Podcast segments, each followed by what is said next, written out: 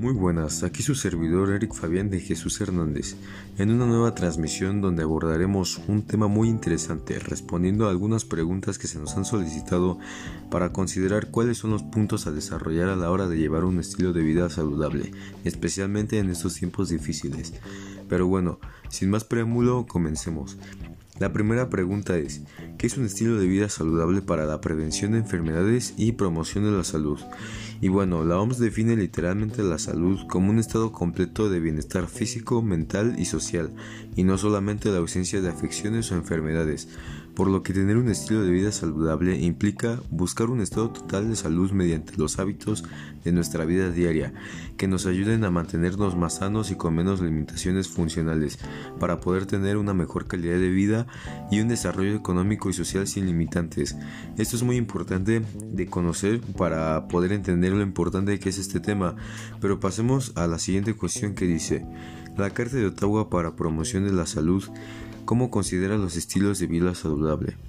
Y pues, según la Carta de Ottawa para la promoción de la salud, que fue un documento producto de la primera conferencia mundial sobre la promoción de la salud que tuvo lugar en 1986,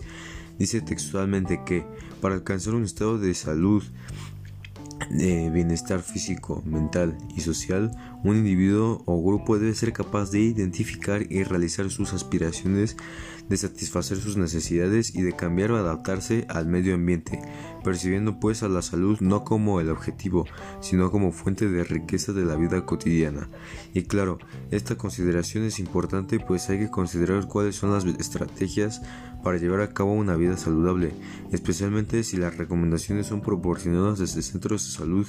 de importante rango como la Organización Mundial de la Salud o el Ministerio de Salud y Bienestar Social de Canadá, donde fueron obviamente elaborados estos documentos. Y esto nos lleva al siguiente punto que habla acerca de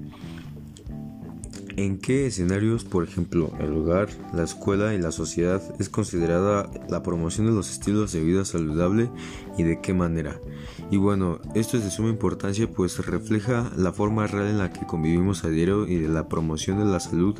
que debe que se deben encargar todos y desde varios ámbitos y no solo desde el gubernamental institucional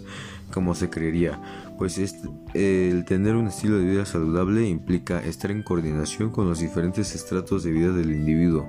El primer contacto viene desde el hogar, donde generalmente la promoción de la salud depende de los familiares y de qué tanto sea su interés, conocimiento y aplicación en este ámbito, por lo que se puede decir que el individuo no completa su formación en el aspecto de salud completamente desde este nivel, en el ámbito escolar. Sin embargo, es más probable que la promoción de un estilo de vida saludable sea satisfactoria en comparación con el de la familia, pues es aquí donde las instancias del gobierno deben de promover los medios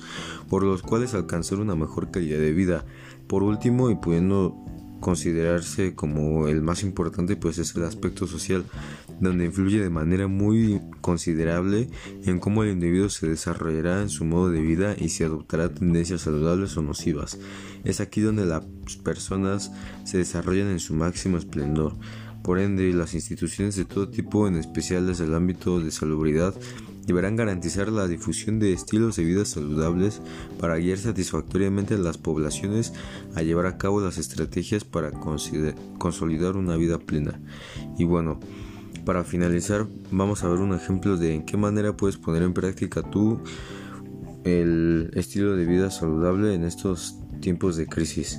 Y bueno, comenzando en que durante en estos tiempos de pandemia será crucial desarrollar las estrategias fundamentales para llevar a cabo un estilo de vida saludable, pues este se encuentra en un estado de potencial peligro, en especial para los sectores de población más vulnerables, como serían las personas con tendencias depresivas, etcétera, generalmente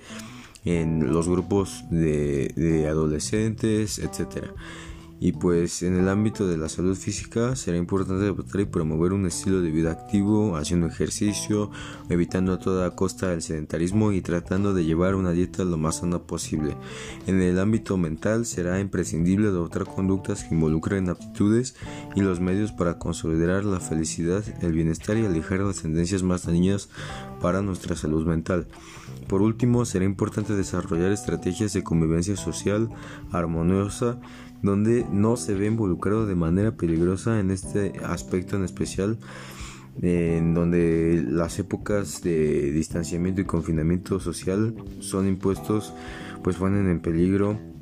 y en riesgo este lado de la salud en las personas. Y pues en conjunto y llevando adecuadamente estas estrategias se podrá consolidar un modo de vida saludable. Y sin más que decir, me despido esperando los oyentes puedan aplicar de buena manera todos estos puntos que hemos abordado y teniendo una excelente salud.